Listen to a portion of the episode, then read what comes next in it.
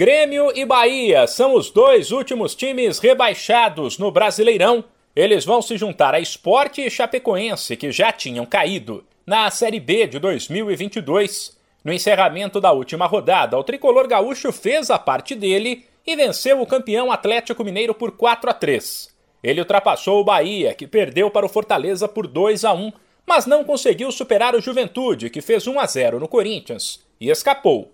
Não que sirva de consolo para os gremistas, mas o Inter foi derrotado pelo Red Bull Bragantino por 1 a 0 e ficou fora da Libertadores. O Massa Bruta, com esse placar, levou a última vaga na fase de grupos, enquanto os classificados para a pré-Libertadores foram o Fluminense, que atropelou a Chapecoense por 3 a 0, e o América, que fez 2 a 0 no São Paulo e vai disputar a competição pela primeira vez. São Paulo e Inter terão que se contentar com vaga na Sul-Americana, assim como Atlético Goianiense, que fez 2 a 0 no Flamengo, mas não conseguiu entrar no G8, Ceará, que perdeu para o Palmeiras por 1 a 0, Santos e Cuiabá, que empataram por 1 a 1. Aliás, mesmo placar de esporte e Atlético Paranaense. Sem esquecer que subiram para a Série A Botafogo, Goiás, Curitiba e Havaí.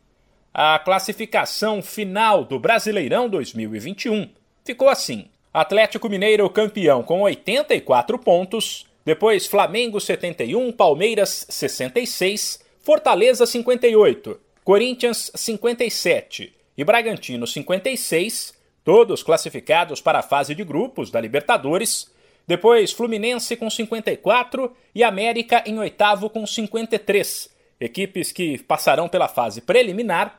Aí Atlético Goianiense também 53 pontos, Santos e Ceará 50, Inter e São Paulo 48, Atlético Paranaense e Cuiabá 47, Juventude 46 e os rebaixados Grêmio e Bahia com 43 pontos, Esporte com 38 e Chapecoense com apenas 15. De São Paulo, Humberto Ferretti.